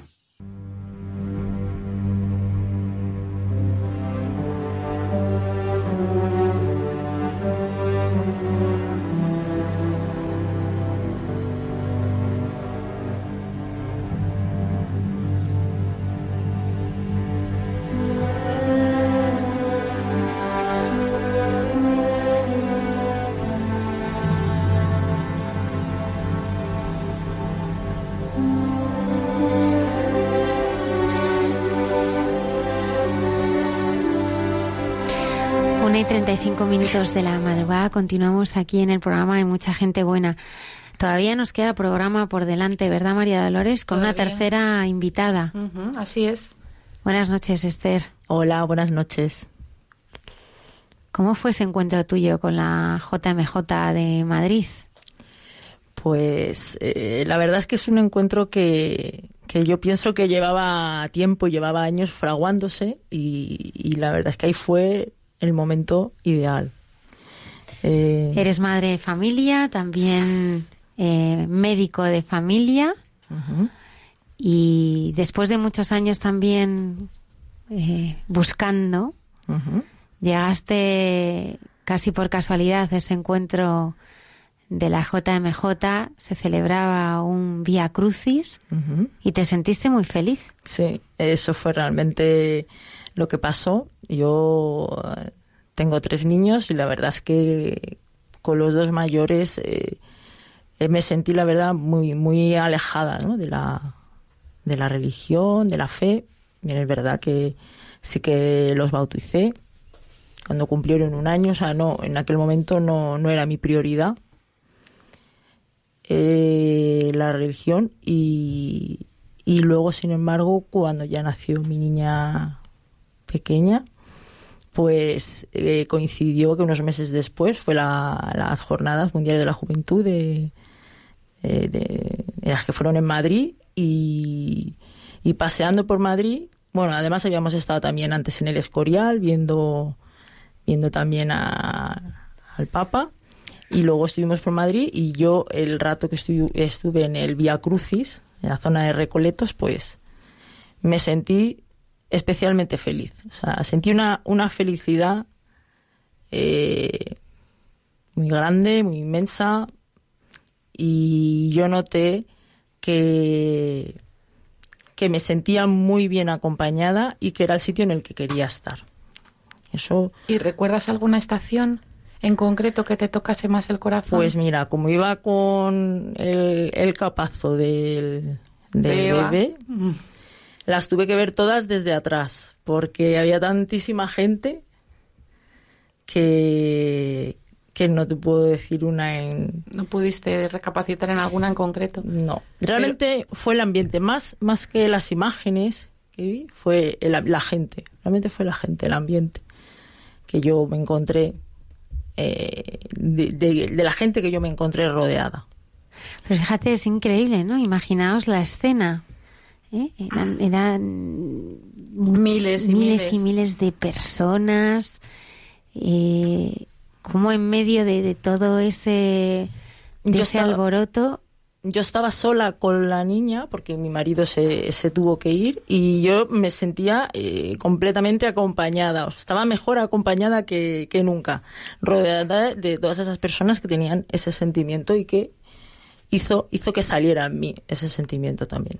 Pues a mí me parece súper emocionante que tu primer toque en el corazón del Señor fuese en el Via Crucis, sabiendo cómo después han transcurrido los acontecimientos en tu vida. Sí, No es casual, ¿eh? no. No es casual. No, yo la verdad es que desde ese momento, mm, pues sí que retomé mm, mi, empezamos a acudir otra vez con frecuencia y con asiduidad a misa. Y mi marido, que ha tenido siempre una, una fe y una convicción religiosa eh, desde, desde niño, pues eh, sí que de alguna forma me lo intentaba transmitir a mí, pero yo mm, siempre he sido un poco crítica, ¿no? Reacia, no, no acababa de, de sentir eso que sentí ese día en la JMJ. A partir de ahí, pues empezamos a ir ya con frecuencia a misa y sí que empecé a interesarme más por los evangelios, por lo que se trataba en misa, por eh, empecé a, a- ser católica practicante y sentir de verdad eh, la religión y la fe en mi día a día. Pero te ¿Vale? acercabas a la fe desde un punto de vista muy académico, Sí, ¿no? Muy, o sea, tú eres médico, Hmm. tienes una, una mentalidad muy científica y tu acercamiento era así. Sí, yo siempre he, dicho, mi parte, mi parte racional es, es, muy crítica. Mi parte racional, os digo, le, le, cuesta creer. Y se hace continuamente preguntas, y esto, porque es así, y esto.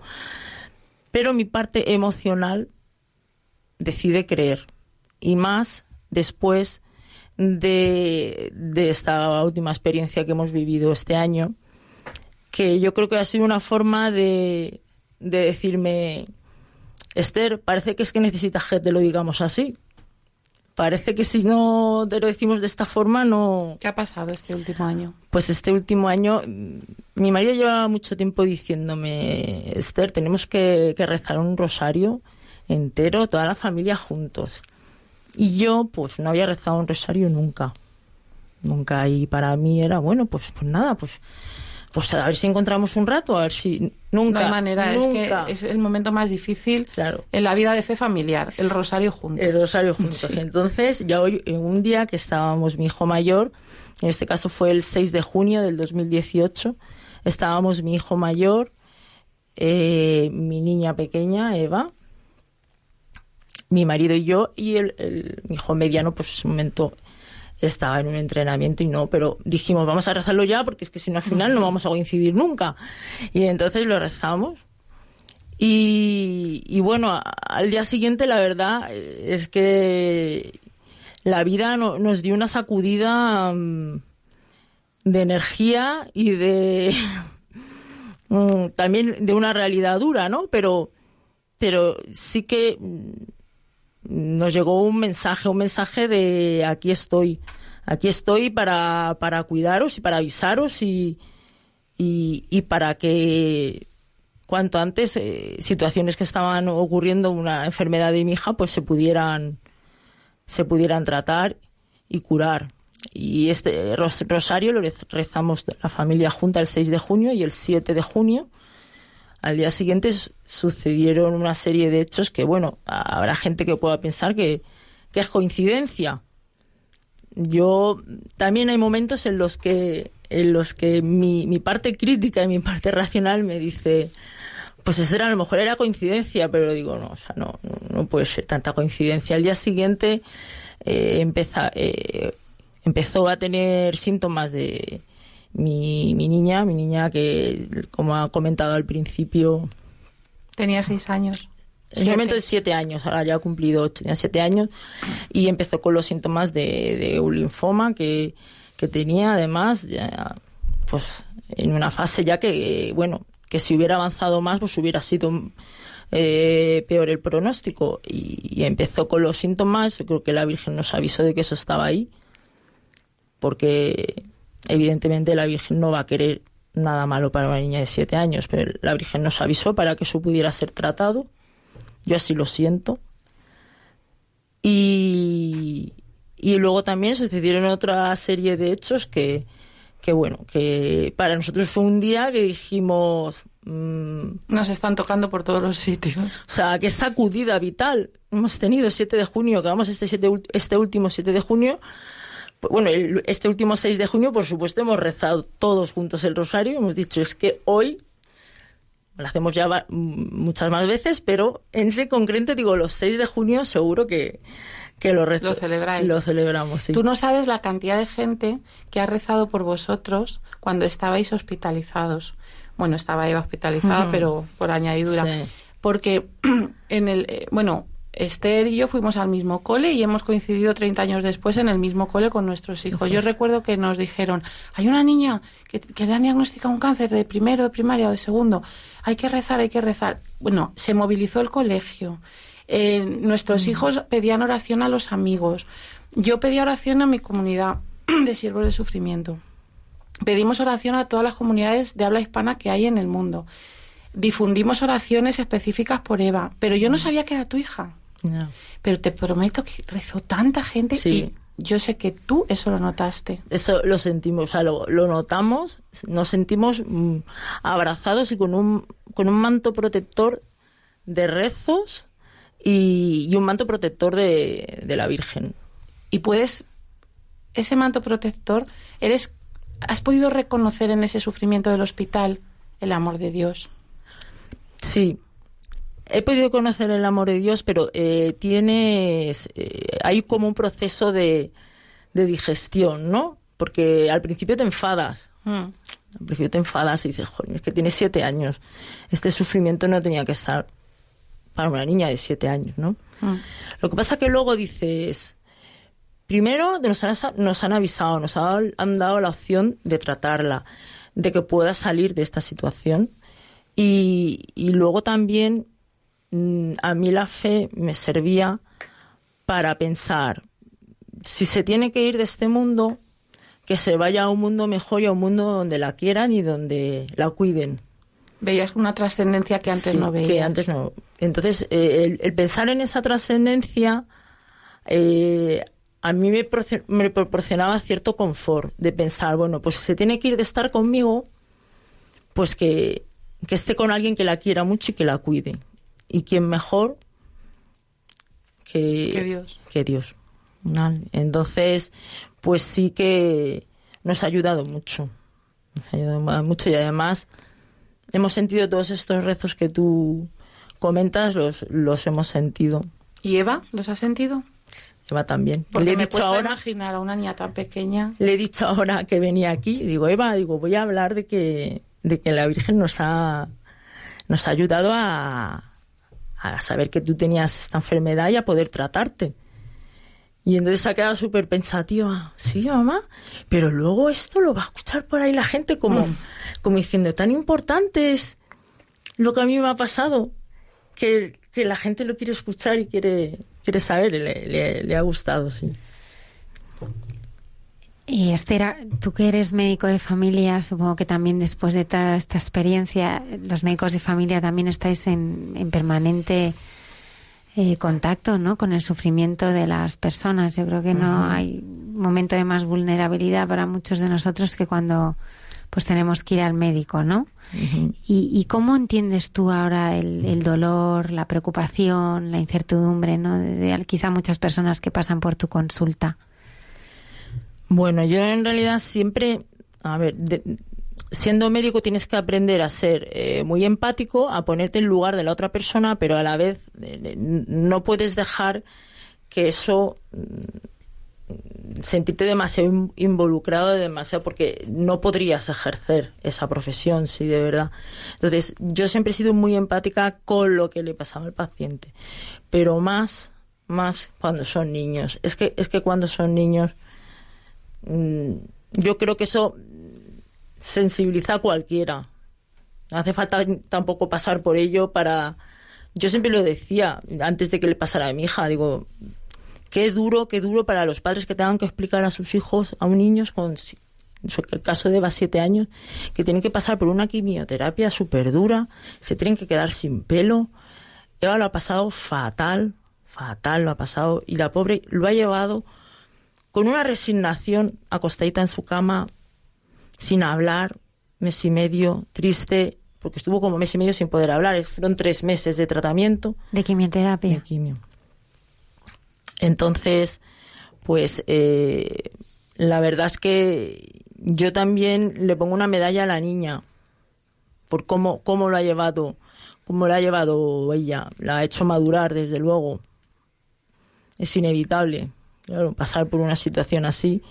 Pero yo estoy muy orgullosa de ella, de cómo. Además, es una niña muy positiva, muy alegre, deseando jugar con sus compañeras. Y nos ha dado una lección a todos que, sinceramente, preferirían haber pasado esta lección. O sea. yo intento, intentas ver un poco la enseñanza, ¿no? Y la parte positiva, pero pero el dolor no se olvida. No, el dolor, el dolor es tan fuerte que realmente preferirías que no, que no hubiera pasado por mucha enseñanza que, que nos ha conllevado, porque es una enseñanza a base de dolor y yo no sé, pues para el dolor, sobre todo relacionado con un hijo, soy muy cobarde, muy cobarde. es... ¿Te acuerdas cuando me contabas que te sentías elegida? Y que los elegidos pasan por la cruz. Claro. Ahora toca. Claro, pero por eso mm, mm, le tengo un respeto grandísimo, precisamente, a esa circunstancia, pero también tengo mucho miedo. Miedo al sufrimiento, tengo miedo al sufrimiento. Porque el sufrimiento, sobre todo cuando es eh, con un hijo... Eh, Te desbordan. No, yo decía siempre, a mí cuando nos lo dijeron, me hubieran cortado un brazo me hubiera, me hubiera dolido menos. O sea, es, es un dolor tan grande, pero no es un dolor físico, o sea, es, es, un, es un dolor tan grande que solo, pues me imagino, claro, eso es como el dolor que, que, tendría la Virgen cuando vio a Jesucristo en la cruz. Es un dolor tan desgarrador que no hay nada que se le pueda igualar. No hay dolor físico que se pueda igualar a ese, a ese dolor cuando te dan la noticia de, de que tu hijo tiene un cáncer. Por eso ella es quien mejor te ha podido entender durante todo este tiempo. Así es. ¿Y ahora cómo es la relación con la Virgen? Pues ahora, digo, casi todas las noches, eh, por no decir todas, me acuesto y, y rezo el rosario, me pongo los cascos. Me sirve como... Es una especie también, ¿no?, de, de relajación. Me reconforta porque pienso que, que a ella le gusta y que a mí a la vez me da una paz interior. Uh -huh. Entonces es como salimos ganando las dos. Claro. es que no me, no me canso de, de hablar del rosario, porque es que el rosario, María Dolores, es el lugar de descanso. Es el lugar del encuentro con la madre, que nos dice el padre Pierino. Es el lugar donde los hijos, los niños, se encuentran con mamá. Es que es así, no tiene más misterio. ¿Y por qué a ella le gusta tanto? Ay, no lo sé. Solo porque a ella le gusta ya hay que rezarlo, no hay que entrar en más complicaciones, profundidades teológicas. Y yo creo que, ¿por qué? Porque a ella le gusta. Y yo creo que a ella le gusta porque nos detenemos a pensar en su hijo. Al fin y al cabo, el rosario es meditar la vida de Cristo, con ella de la mano que te va iluminando. Y a ella no, no creo que haya cosa que le haga más feliz que vernos adorar a su hijo, amar a su hijo, responder al amor de su hijo. Entonces, con el rosario ya nos lleva a eso, con lo cual ella disfruta, disfruta. Es feliz viéndonos rezar el rosario. Nos quedan unos minutos solo para terminar el programa. Muchas gracias, María Dolores, por toda tu ayuda. Gracias a vosotros siempre. Por tu testimonio de vida y tu entrega. Gracias, Melisa. Gracias de verdad por dejarme expresar lo que tenía dentro. Gracias. Álvaro. Muchas gracias a todos vosotros. Yo me apunto me, me a un curso. muy a gusto. Yo me apunto a un curso alfa si cocinas tú. Pues seguro, seguro que te llamaré. Muchas gracias y mucho A ti. ánimo. A ti, gracias.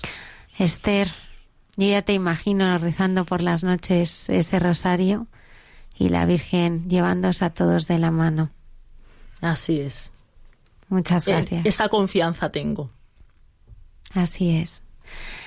Gracias a todos los oyentes que nos han acompañado esta noche hasta bien tarde. Nosotros estaremos aquí puntuales a nuestra cita en el programa de Mucha Gente Buena. Que tengáis una feliz y santa semana. Gracias por estar ahí.